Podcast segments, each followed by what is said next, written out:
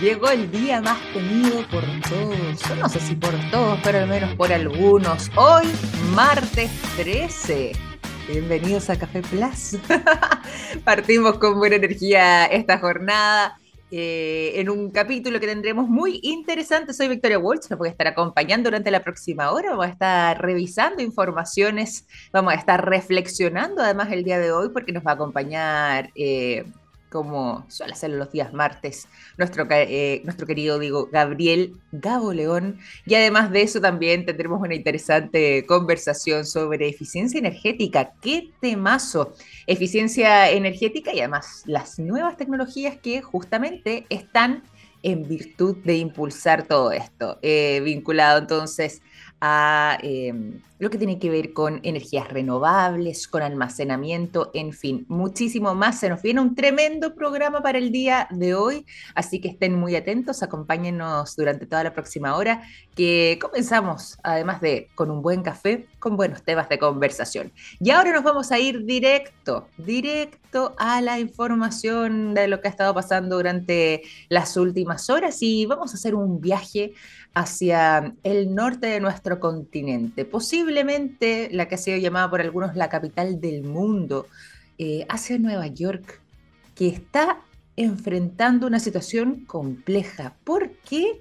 Bueno, porque recientemente la gobernadora del estado de Nueva York completo acaba de declarar estado de emergencia por la propagación del virus de la polio precisamente en ese estado en particular.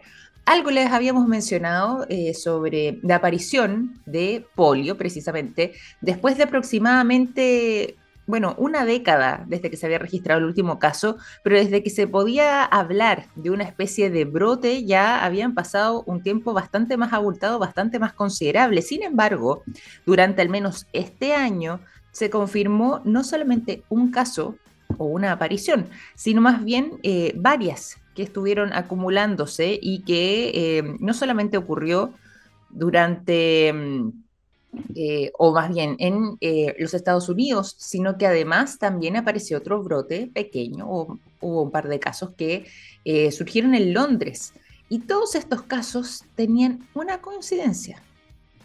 Se trata de personas que no estaban vacunadas contra la polio. Así de llamativo ha sido esto. Y bueno, ahora en particular, y para centrarnos un poco en, lo que tiene que ver con el dato en sí mismo de la noticia, es que por lo mismo la gobernadora actual, de nombre Katy Hochul, ella eh, declaró o decretó más bien este estado de emergencia a causa de este virus tan complejo que puede llegar a tener además como consecuencia, bueno, la muerte, por supuesto, como desenlace muchas veces, pero además de eso eh, puede incluso generar parálisis en algunas extremidades de, nuestro cuerpo. Es bien difícil, eh, sobre todo además también cuando afecta a personas más jóvenes o incluso a niños. Y en este caso en particular, eh, como les decía, ya había sido erradicada esta enfermedad en el año 1955, al menos en el territorio estadounidense. Se estima que ya en la década de los 70 se hablaba de la erradicación global de la polio, producto justamente de la vacunación. Y aquí volvemos al tema que mencionábamos antes. En todos estos casos que eh, se han podido confirmar, se trata de personas que no estaban vacunadas. Este es el primer caso en una década pero como decíamos antes, estaba Estados Unidos eh, y el mundo ya en la década de los 70, particularmente en el año 1979, sí, rozando ya la década del 80, pero en el año 79 ya se había declarado justamente em, esta libertad, podríamos decir, de eh, la polio, que había quedado completamente erradicada.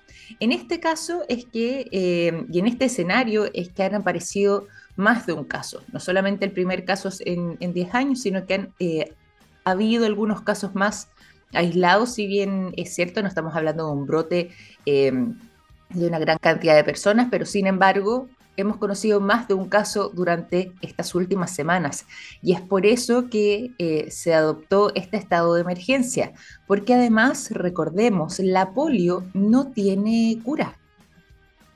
Puede prevenirse su contagio producto de las vacunas, pero no tiene cura. No hay un tratamiento específico para poder curar la polio. Y lo más grave está, en lo que mencionábamos hace un momento, que puede afectar mayoritariamente y de manera incluso más agresiva a niños, generando esta parálisis en algunos casos cuando ya se extrema, por supuesto, el tema del virus, generando además debilidad muscular eh, y en peor de los desenlaces, como decíamos recién, podría incluso llegar a ocasionar la muerte. Obviamente no son los niños los únicos que se contagian, no. Acá, por ejemplo, en este primer caso de los Estados Unidos, estamos hablando de em, una persona que era mayor de edad, la primera persona que sabemos que volvió a contagiarse, pero em, son los niños precisamente quienes podrían ser eh, las principales víctimas de este virus, al menos en la estadística. Y es importante aquí volver a resaltar lo que tiene que ver con la vacunación. En gran medida, em, esto se puede haber prevenido, tal como lo hace esta vacuna en particular, justamente por medio de esta inyección, por medio de esta vacuna contra la polio. Hay eh, un fuerte movimiento a nivel global en distintos lugares, eh, en algunos ha adoptado mayor credibilidad que en otros, eh, sobre estos movimientos de las personas llamadas antivacunas, que justamente eh, buscan, entre otras cosas, no vacunar, por ejemplo, a sus propios hijos, a su propia descendencia. Y bueno, ahí lógicamente hay un grupo de personas jóvenes, de niños, por ejemplo, que podrían estar en una situación muchísimo más vulnerable. De nuevo acá el llamado ante la evidencia, ya que tenemos eh, a prácticamente una mayoría significativa de eh, población en el planeta que está vacunada contra la polio, que podemos seguir funcionando de buena manera y que eso no ha tenido repercusiones negativas en nuestra salud, bueno, por lo mismo, movimientos antivacunas, ahí tener ojo porque em, de repente ante esa evidencia tan contundente, sumado además toda la eh, evidencia científica también y toda la documentación que existe respecto a los beneficios que hay en torno a esto, bueno, ahí em, hay una, buena capacidad de argumentación para eh, señalar que justamente la vacuna para prevenir sobre todo enfermedades de este tipo, enfermedades que no tienen cura, enfermedades que además son muy terribles, es el camino que eh, debemos adoptar en situaciones como esta. Por eso entonces el Estado de Nueva York ha decretado este mm, estado de emergencia, el Departamento de Salud del Estado de Nueva York eh, está buscando justamente poder detectar a ese grupo de personas eh, que por distintas razones, algunas justamente porque son parte de este movimiento, podríamos decir, antivacunas, que no se han vacunado contra la polio o quizás incluso contra otro tipo de virus que... Eh, son igual de graves, igual de complejos, igual de terribles también en sus consecuencias, para precisamente poder aumentar la tasa de vacunación en ese estado en particular, que actualmente igual eh, representa cifras que no son muy alentadoras, al menos en los Estados Unidos y al menos en ese estado en particular.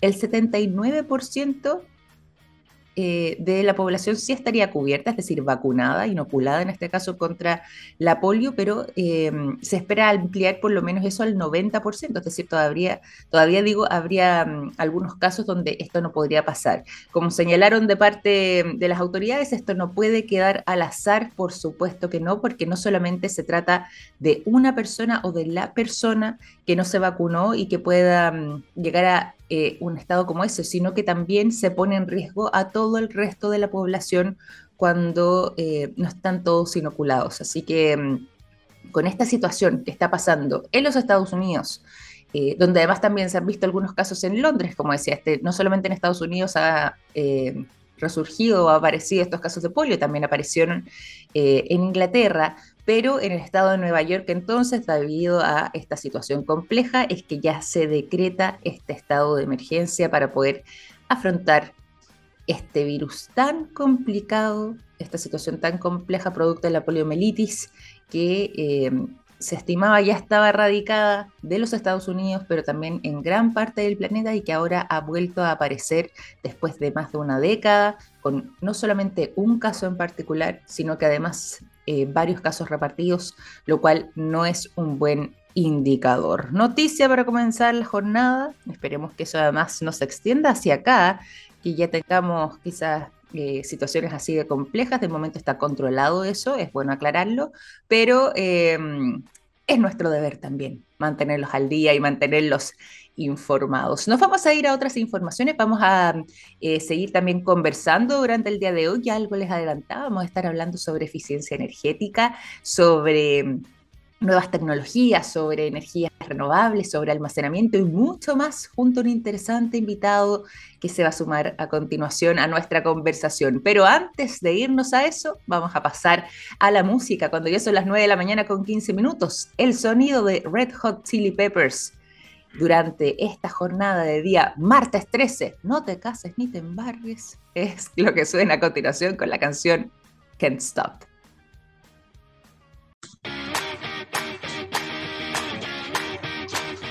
Y conversando entonces durante esta mañana sobre eficiencia energética, qué tema más relevante sobre las nuevas tecnologías que hay en torno a esto y además sobre las nuevas tendencias y por lo mismo, Mauricio, durante esta mañana queríamos eh, preguntarte y saber también respecto a lo que tiene que ver con, eh, por ejemplo, eh, este esfuerzo que han estado realizando de parte de la Asociación Chilena de Energías Renovables y Almacenamiento y también de la Asociación Nacional de Empresas de Eficiencia, estamos hablando además ahí de Acera y de ANESCO, donde además eh, han estado colaborando, poniéndose de acuerdo para justamente lograr promover y lograr desarrollar algunas eh, medidas en conjunto en esta línea. Hablemos por lo mismo, ya que está tan inserto también en el corazón eh, de quienes justamente están liderando estos procesos, este tema vinculado más a la crisis climática. ¿En qué momento, en qué situación nos encontramos actualmente y por qué se hace tan urgente y tan necesaria la eficiencia energética en estos tiempos? La, eficiencia energética por, por, concepto es realizar las mismas actividades, ya sea industriales, comerciales o, o de, en la casa, pero eh, sin sacrificar confort ni sin sacrificar operación, ¿ya? Porque hay dos conceptos en general, uno que puede ser ahorro energético, que yo puedo apagar las luces, pero no ver nada, y otro es eficiencia energética, que es, en vez de utilizar la misma ampolleta, la cambio por una ampolleta más eficiente, por lo tanto no sacrifico mi calidad de confort, ni tampoco mi calidad lumínica, o puedo realizar mis mismas operaciones. Y lo mismo se puede expandir para eh, otras operaciones industriales, o sea, cambio de motores, cambio de bombas, etc.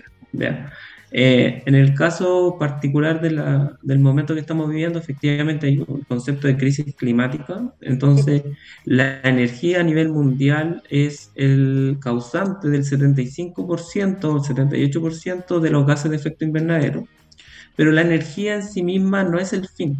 ¿Ya? Todo lo que nosotros consumimos de energía es para producir o para hacer otras cosas, ¿ya? Mm. Eh, con eso que voy, que hay otras actividades industriales, por ejemplo, eh, la fabricación de plástico, ellos son una actividad en fin, en sí misma. Entonces, una actividad industrial o la minería son eh, actividades en sí mismas que sí llegan a un fin. En cambio, la energía somos el transporte, somos quienes facilitamos a que otras actividades se puedan desarrollar.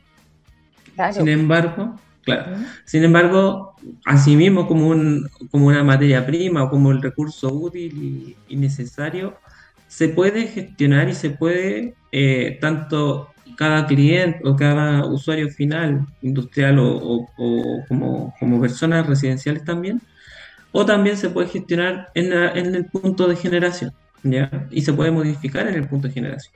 O sea, así es como hoy día estamos cambiando una matriz que antes era 40% de carbón, hoy día estamos, sin, más, ir más lejos, la semana pasada estábamos con una matriz de un 25% carbón de generación, ¿ya? De generación 25% carbón y ya estamos casi el 20% solar, 15% eólica y, y, con hidro. Entonces esa, esa modificación hace también de que eh, en el caso de Chile podamos ir reduciendo nuestro aporte de gases de efecto invernadero eh, en, el largo tiempo. Y el concepto de eficiencia energética viene a reemplazar eh, mucha de esa energía. ¿Por qué? Porque al final la eficiencia energética es la energía que no se usa. Y eso, de hecho, en los mismos informes que entrega el, el, ICPP, que es la Convención de los Científicos en, torno al, al cambio climático, o en la Estrategia Nacional de, de eficiencia energética o la política energética de Chile, se da cuenta que hay hasta un 20 o un 30% de, de, de ahorro de energía que se puede realizar utilizando medidas de eficiencia energética. Oye, pero eh, ahí nos, das cuenta de grandes avances, bastante importantes, bien significativos. Eh, está muy interesante además también esa exploración que han hecho para justamente ser parte de, eh, de este grupo de países que además está tomando medidas significativas en esta materia. Yo por lo mismo quería preguntarte, ya que nos contabas sobre algunas de estas implementaciones, estas implementaciones novedosas y estos cambios que están haciendo, eh, son, eh, ¿están ya en vigencia? Eh, ¿Son proyecciones hacia el futuro? Si es así, ¿cuándo ya estarían implementándose? Cuéntanos un poco más. Sí, mira, a nivel país, todo nace de, la meta que, establecimos como país. nosotros queremos ser carbono neutrales al 2050. En base a ese objetivo, y, considerando también lo que comenté de que la energía tiene un, rol importante en, en estas emisiones de gases invernadero, en Chile principalmente la energía se va para transporte y se va para los usos minero y, e industrial. ¿ya? Por el lado transporte, eh, lo que avanza con más fuerza es electromovilidad y eh, en, en, términos muy incipiente, muy de piloto, eh, se, ha, avanzado en proyectos de hidrógeno verde, ¿ya? donde el hidrógeno verde funciona como un combustible que reemplaza a los, a los combustibles fósiles como la benzina o el petróleo y proporciona, eh, sin la gracia que tiene el hidrógeno verde es que no es necesario tantos cambios en el motor, en el motor interno. Entonces no eh, se puede reutilizar hasta las mismas eh, pieza o componente, en su mayoría. ¿ya? Hay algunos componentes que hay que modificar, pero en su mayoría se puede utilizar. y también la gracia que tiene el hidrógeno. Perdón, te La gracia que tiene el sí, la gracia del hidrógeno verde es que se puede trabajar tanto como combustible líquido como combustible gaseoso, o también se puede almacenar en pilas de, combustible y después eh, transformarlo en energía eléctrica. Qué bueno. Sí, perdón, hay un paréntesis, pero eh, está muy interesante todo lo que está pasando ahí con el hidrógeno verde. Hay, hay muchísimo ahí por explorar y eh, Chile también estaba en esa línea, así que podrían haber buenas novedades ahí. Sigue, por favor, ahí con el relato que nos estabas entregando. ya, y por el, la, em, entonces, Chile efectivamente en hidrógeno verde es, eh, quiere, quiere ser un actor importante, quiere liderar el proceso, pero eh, hay costo asociado. Todo lo que es energía, al final uno dice, todos queremos que la, que la energía sea de fuentes eh, renovables, todos queremos ser eh, muy corazón verde, pero efectivamente nadie quiere pagar más por lo que está consumiendo, ni por el transporte más, ni tampoco queremos pagar más por la cuenta de la luz, de gas, etc. Entonces, ese, ese trade-off es importante y se debe eh, gestionando, porque al final a todos nos gustaría tal vez tener un auto eléctrico, pero los costos que están hoy día de estos, de estos vehículos son altos, entonces en verdad no nos hace viable que, que sean masificables en, en la sociedad. Por el lado industrial lo mismo, o sea, por el lado industrial muchas empresas que hoy día más del 70% de su matriz de consumo es térmica, ¿ya? o sea, es para procesos de calor, para procesos de, eh, en el caso de nosotros, como país medio frío en invierno, mucho de nuestro consumo se va en calefacción, mucho de nuestra materia energética está en calefacción, sobre todo en la zona sur, está asociada a la leña, eh, que en muchos eh, sectores no es certificada, por lo tanto además genera contaminantes locales, que, que redunda en mayor problemas de salud. Por lo tanto, mientras no encontremos una solución eficiente para el, reemplazo de la leña, eh, costo eficiente, mejor dicho, es decir, que sea un costo que, a todos los usuarios nos sea factible eh, pagar y sea mucho más rentable, inclusive cambiar de equipo para esta nueva tecnología, vamos a tener estos problemas y vamos a seguir con estos problemas que incluso hoy día el cambio que podría haber sido más eh, eh, más representativo y fácil desde el punto de vista de costumbre, que es el pellet, eh, se ha visto también durante este invierno con escasez. Entonces, eh, tenemos todavía mucho que hacer, hay muchas cosas que desarrollar, se está trabajando también en, pilas o en, baterías en base a residuos de neumáticos. Eh, se está trabajando también eh, fuertemente en almacenamiento, es decir, batería, pero con mejor eficiencia, porque a pesar de que eh, a, modo general nosotros tenemos mucha producción de energía solar, nosotros estamos vertiendo energía. ¿Qué, ¿Qué, quiere decir ese concepto? Que, que hay horas en el día donde el consumo sobre todo entre las 11 de la mañana y las 3 de la tarde en Chile es bajo y la producción de energía solar es alta. Por lo tanto, las redes se saturan y para que no exista problemas en las redes de transmisión, se desconectan las centrales solares y se vierte toda esa energía. Por lo tanto, en Chile se requiere implementar sistemas que sean mixtos y que ojalá también todos nosotros en el consumo, desde nuestros hogares, podamos decir, oye, ¿sabes qué voy a consumir más? Lavar la luz, o sea, lavar la ropa, por ejemplo, o, cargar equipos solamente durante el día y en la noche desconectar. Eso sería lo mejor y, y, permitiría también ser más eficientes como, como sociedad en el consumo de la energía. Oye, por lo mismo, además, Mauricio, eh, aprovecho también de preguntarte respecto a eh, no solamente este tremendo diagnóstico que nos estás contando tú sobre estos tremendos avances también, sino que sobre la labor de ustedes de Zafira Energía. Yo sé que han hecho eh, algunas iniciativas, sobre todo además con sus clientes, que están muy interesantes. Cuéntanos justamente cómo es que las han estado abordando. Ya. Mira, nosotros en Zafira somos comercializadores. Eso quiere decir que nosotros compramos energía generadores y la vendemos a clientes libres. Hoy día el cliente libre es aquel eh, empresa o industria que tiene una potencia conectada mayor a 500 kilos que en general implica que tener una facturación sobre 2 millones de pesos mensuales. ¿ya?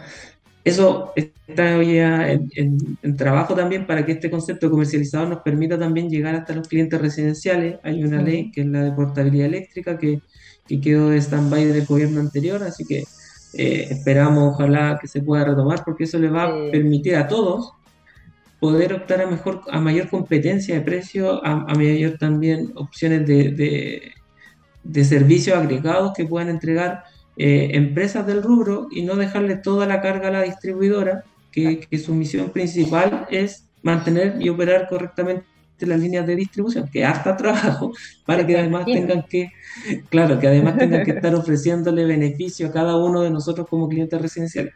Por eso esta figura del comercializador a nivel mundial ha entrado fuerte y, y, es, y es un catalizador para desarrollar y para optimizar también la eficiencia energética en nuestras eh, casas y en nuestros condominios, etcétera. Entonces, nosotros como Zafira, efectivamente, eh, tanto en Brasil, que somos de origen brasileño, eh, como acá en Chile estamos viendo proyectos de electromovilidad, estamos trabajando también proyectos de baterías, con, clientes estamos en etapa todavía de desarrollo también de eh, mejorar varias, varios consumos también de clientes. Por ejemplo, en algunos clientes hemos cambiado bombas, algunas bombas de, de extracción de agua estaban ya con su vida útil eh, casi por cumplir, entonces nosotros fuimos, le financiamos esta, esta inversión al cliente y el cliente nos paga en el largo plazo. Eh, entonces, proyectos así o, instalación de paneles fotovoltaicos con sistemas también de, almacenamiento. Esos son los proyectos que más nosotros estamos eh, cotizando y trabajando con algunos clientes, porque el mayor beneficio que obtiene el cliente con el comercializador es una reducción solamente con contratar la energía a nosotros, ya entre un 20 y un 25%.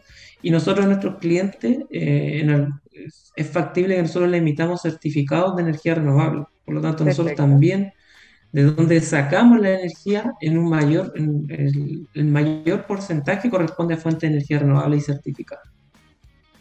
Oye, pero además es, mucho el trabajo que realizan, está muy interesante. Eh, es bueno conocer además cómo funciona esto por dentro, eh, por eso es muy entretenido escucharte, porque además uno también va aprendiendo más sobre, bueno, en este caso la labor de Zafira Energía, ¿cierto? Y el trabajo que han estado desarrollando desde el año 2008 en adelante en nuestro país, pero justamente sobre este tema, eh, vinculado a todo lo que tiene que ver con la eficiencia energética, vinculado a lo que tiene que ver, como decíamos recién, eh, también a, nuevas implementaciones, a las nuevas tendencias, pensando además en un mejor futuro para todos. Bueno, ahí tú nos mencionabas también lo que está pasando con esta ley que descansa en el Congreso. pero hay mucho por hacer, hay muchas tareas por delante, hay muchísimos desafíos y estamos avanzando y es bueno también poder destacar todo aquello. Por eso te quiero agradecer también por esta participación, por esta conversación durante esta mañana, Mauricio, eh, sobre eficiencia energética, eh, sobre además la labor que están desarrollando también en Zafira. Eh, ha sido un verdadero placer conversar contigo durante esta mañana. Muchas gracias a ustedes. Así que mm. ser más eficiente y el consejo siempre es como aprender. Porque si uno sabe de dónde consume la energía, va a tener mejor, eh, y cuánto paga también, va a tener ese, ese, ese conocimiento, o sea, ese manejo de poder decir, yo quiero ser eficiente, yo quiero ser sustentable, pero eh, no quiero pagar tanto o estoy dispuesto a pagar hasta este límite. Entonces, eso siempre es eh, manejar esos dos puntos. Eso es muy bueno y bueno poder destacarlo también para quienes nos escuchan durante esta mañana. Mauricio, te agradezco, te mando un gran abrazo, cariños también eh, a todos allá en Zafira Energía y gracias por este contacto. Chao, chao. Chao, chao. Mauricio Giliberto, director ejecutivo de Zafira Energía, conversando con nosotros durante esta mañana aquí en Café Plus, entregándonos además también algunos consejos sobre eficiencia energética, contándonos cuál es la realidad de nuestro país en todo esto y los esfuerzos que se están haciendo muy significativos para poder avanzar en buena línea por esta senda. Nosotros vamos a continuar, nos vamos a ir a la música durante esta mañana, ya son las 9 con 38 minutos, y por lo mismo los quiero dejar con el sonido de The Cardigans. La canción My Favorite Game es lo que suena a continuación. 9 de la mañana con 42 minutos, seguimos en Café Plus, nos vamos a ir a la conversación, se los anunciábamos al inicio de nuestro programa, hoy nos va a estar acompañando Gabriel Gao León, está junto a nosotros, está en sintonía, ¿cómo estás? Muy buenos días, bienvenido nuevamente. Muchas gracias Victoria, muy buenos días, acá instalado por fin en la oficina en un día bien frío y nublado acá en Santiago, se supone que va a llover para el 18, al menos en la zona central, así que vayan preparándose, cambien la, el terremoto por vino navegado. Uy, qué rico. Qué buena, qué buena invitación esa, me gustó. Lo dejamos recomendado. me gustaron estas recomendaciones 18 Oye, ¿de qué vamos a estar conversando durante el día de hoy? Vamos a estar conversando de eh, cosas sorprendentes que a veces nos enteramos de la biología humana, que, que de verdad nos desafían a, mm, a tratar de entender de mejor forma cómo emergen algunas de nuestras habilidades. Esto es bien interesante. Eh, y para comenzar la historia, voy a partir con el caso de una mujer que se llama Helen Santoro. Ya. Cuando ella nació, eh, esto nació en Nueva York hace unos 30 años atrás, eh, tenía problemas para respirar. Eh, y los médicos estaban un poco preocupados, así que estuvo, tuvo seis horas en observación y, le costaba respirar. Entonces, uno de los internos de medicina que la estaba atendiendo hizo una prueba que es súper sencilla. el, dedo el dedo pequeño se lo pone en la boca para, para testear su eh, reflejo de succión, que es algo que deben tener todos los recién nacidos. Y, casi no tenía reflejo. Oh. Entonces él dice, acá hay un problema. Y le hacen un escáner al cerebro y descubren que tenía un agujero en el cerebro, le faltaba todo el lóbulo temporal del cerebro. Eh, era una cosa que es bien impresionante y evidentemente eh, lo que seguía de eso era un diagnóstico bien complejo. Y lo más probable es que Helen Santoro, eh, y eso fue lo que los médicos le explicaron a su madre al día siguiente, iba a terminar internada en alguna institución que pudiera hacerse cargo de ella, porque de partida no iba a poder hablar. Eh, en la mayor parte de las personas que son diestras, eh, las áreas del cerebro que están vinculadas con el lenguaje se encuentran en el lado izquierdo, justamente acá en el costado, a la altura de las 100 más o menos. ¿ya? En las personas que son zurdas, puede estar al otro lado, en el lado derecho.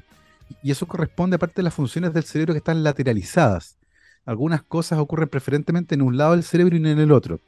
Y el caso del lenguaje es probablemente uno de los casos más claros de lateralización en el cerebro. La mayor parte de las personas tiene las áreas funcionales del cerebro que están involucradas con la producción y la comprensión del lenguaje en el lado izquierdo del cerebro. Era el lado del cerebro que le faltaba a Helen Santoro, le faltaba una porción completa al lado izquierdo del cerebro. Em, y, por lo tanto el panorama, el desde era que no iba a poder hablar pero de ahí en más se esperaba que tuviera también otra, otra cantidad gigantesca de problemas. Em, bueno, eh, Helen Santoro hoy es periodista científica y trabaja en el New York Times. Qué increíble, ¿ya? Entonces, algo pasó ahí que es tremendamente interesante que nos dice mucho el funcionamiento del cerebro. Cuando, cuando Helen Santoro era muy pequeña, los papás decidieron inscribirla en un estudio que iba a analizar a niños que, como ella, habían nacido con algún defecto en el cerebro producto de un infarto cerebral, que fue el diagnóstico que ella tuvo. Y resulta que temprano durante ese estudio quedó claro que Helen Santoro era muy distinta a todos los otros niños del estudio. No tenía ni un problema. Eh, de alguna manera su cerebro se las arregló para que a pesar de que le faltaba una porción importante en la izquierda del cerebro, cumpliera con todos los hitos que los recién nacidos tienen que cumplir. Y se sentó a determinada edad, erguió la cabeza a determinada edad, se puso de pie, caminó, habló.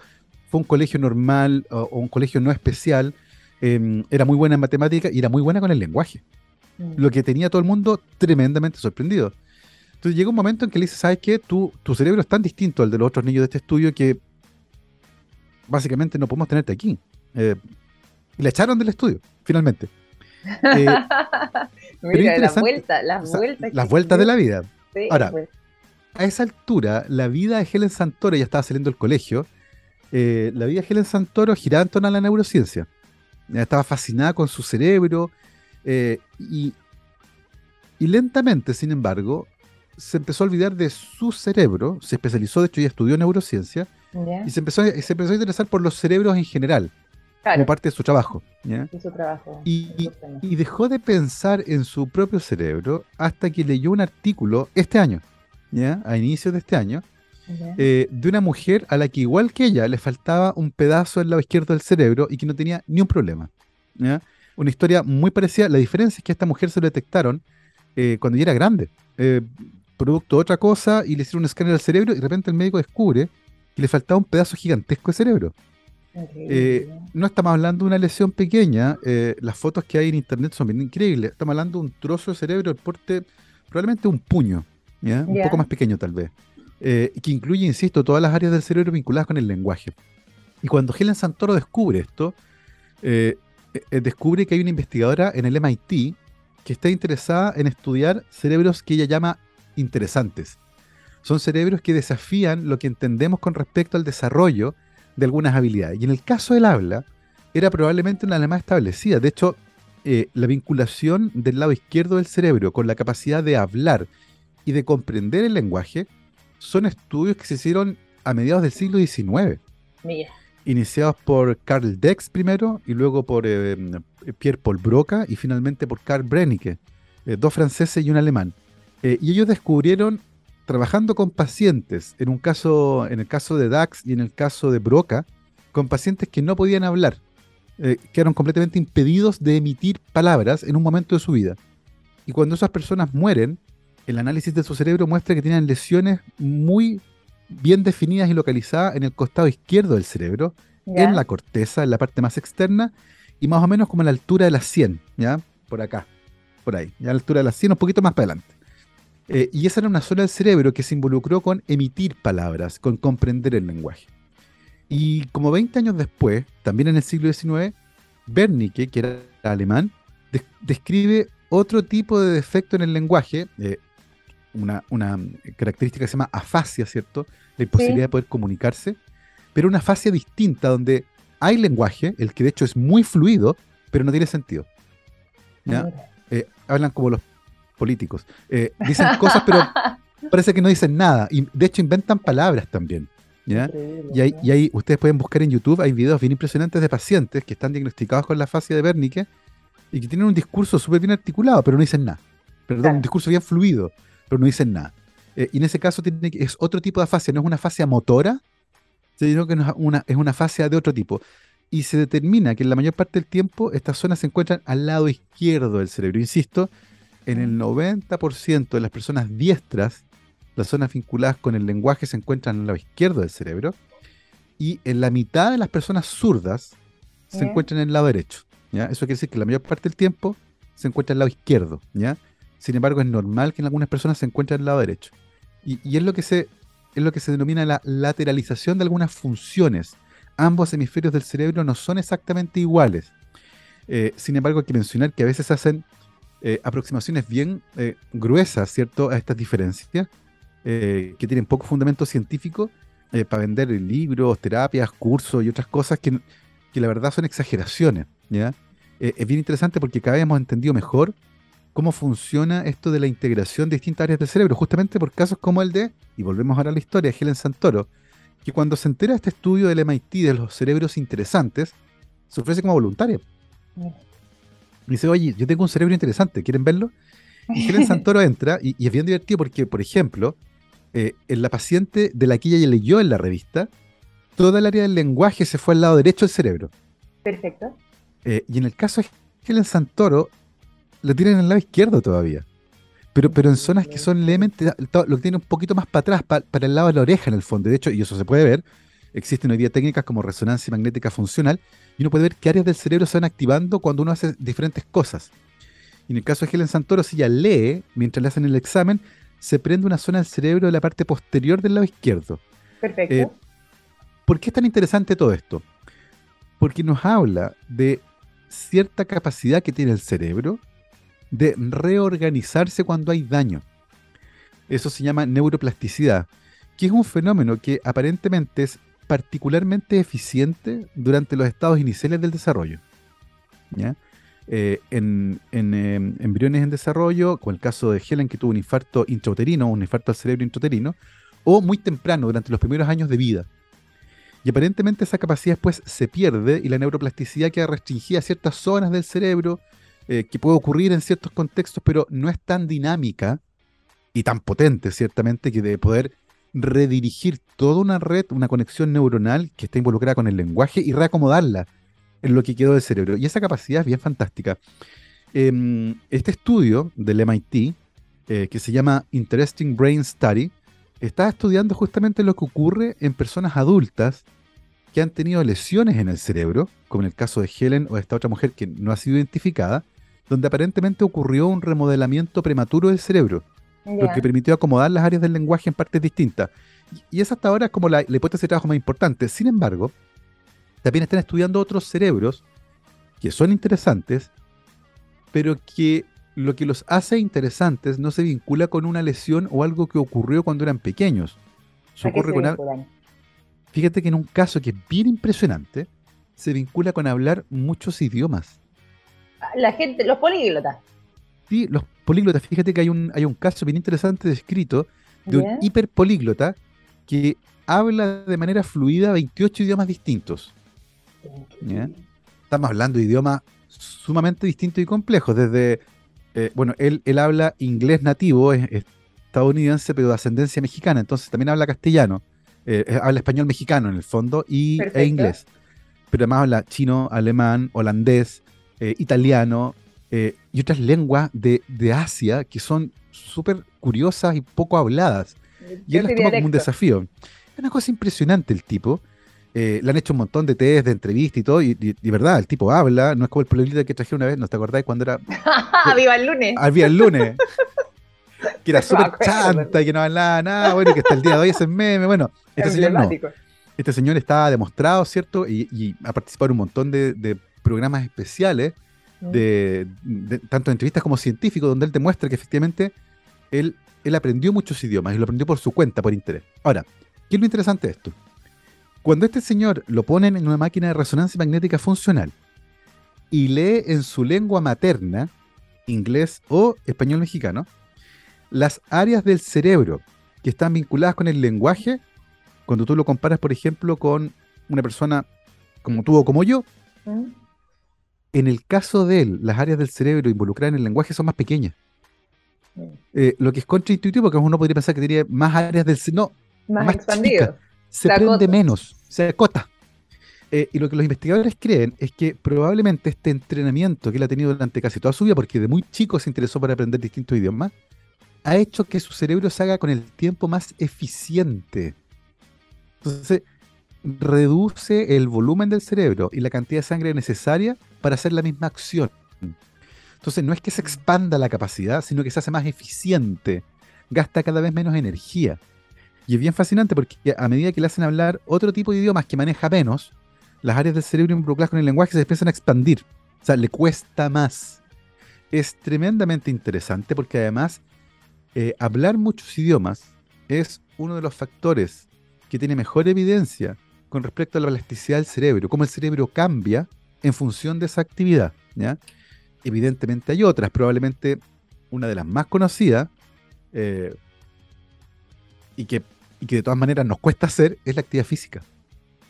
La, actividad física aeróbica particularmente produce oh. cambios eh, de largo plazo en el cerebro, eh, lo remodela lentamente y, es uno de los ejemplos más clásicos de neuroplasticidad que además es un área que nació, yo diría que de manera reciente, recién en los 60 de manera oficial, aunque tiene, tiene evidencia un poco más antigua de algún eh, anatomista italiano que en el siglo XVII tomó dos ratas, parejas de ratas, y entrenó físicamente solo a una. Le hacía hacer ejercicio, subir, bajar cosas.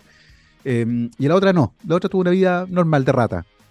Y, cuando murieron las ratas, les examinó el cerebelo y vio que efectivamente la rata que entrenó, el cerebelo era más grande.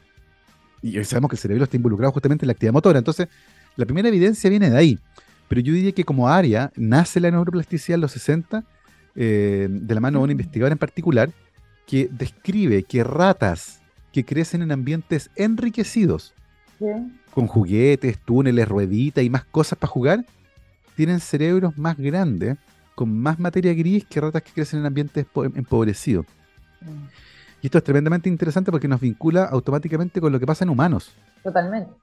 Y lo que pasó en, Rumania, por ejemplo, cuando se prohibió el aborto y comenzaron a nacer muchos niños que no podían ser mantenidos por su familia, eso fue en la época de la dictadura de Ceausescu, y terminaron viviendo en orfanatos del Estado. Y eran miles y miles de niños eh, a los que nadie atendía. Y, se demostró con el paso del tiempo que esos niños que fueron completamente desatendidos, que crecieron sin ningún estímulo, nadie les hacía cariño, nadie les daba un beso, nadie jugaba con ellos, nadie les leía nada, em, tienen problemas tremendos en el cerebro, lo que nos trae de vuelta a lo que pasa con los cerebros humanos. Eh, y esta lección tan interesante de lo poco que entendemos todavía cómo funciona, pero de lo mucho que estamos aprendiendo gracias a casos como este estudio de los cerebros interesantes. Oye, pero qué interesante a propósito de cerebros, interesante lo que me estás contando. Entre medio, mientras nos ibas contando de en Santoro, la, la busqué. Hay una imagen además que uno puede encontrar fácilmente en Google donde aparece justamente ella mostrando una especie como de mm, de, bueno, de ser posiblemente una de las imágenes de, de alguno de los escáneres que se ha realizado y donde se ve literalmente ese verdadero agujero eh, o un pedazo ahí oscuro que uno ya daría cuenta que es justamente donde, donde faltaría. Eh, sin embargo, eh, ella ha hecho una carrera bastante interesante también, dicho sea de paso por lo que estaba revisando, todo algo ahí nos contaste, pero estuvo recientemente siendo entrevistada también ahí por un importante medio de comunicación británico, ¿no? Una tremenda mujer además estoy viendo. Tiene un sitio web también para quienes lo quieren visitar. ¿Ah? Y que vive del lenguaje. Hoy vive del lenguaje y, Además, está toda el área que se creía era esencial para el lenguaje. Una maravilla, así que vayan a darle una vuelta a Helen Santoro. Oye, y además muy entretenido. Todas estas conversaciones eh, de temas de cerebro me encantan porque es un mundo fascinante. Tanto que nos falta además por explorar sobre Absolutamente. nuestro propio cerebro. Oye, muchísimas gracias, Gabo, por esta conversación. Me encantó el tema del día de hoy. Eh, fascinante. Así que a ver si podemos otro día también seguir andando en esto. y nosotros vamos a comenzar a despedirnos netamente porque se nos acaba el tiempo. Ya ahora está por comenzar la ciencia del futuro, ahora a las 10 de la mañana. Así que los invito a seguir en sintonía de txplus.com. Y nosotros nos reencontramos mañana a las 9 de la mañana en punto con más Café Plus, comenzando la jornada con un buen café, con buenas informaciones y buena conversación. Un abrazo grande, que estén muy bien, que tengan un tremendo día martes, no se casen ni se embarquen a propósito que estamos en 13, así que cuídense mucho, un gran día. Chao, chao.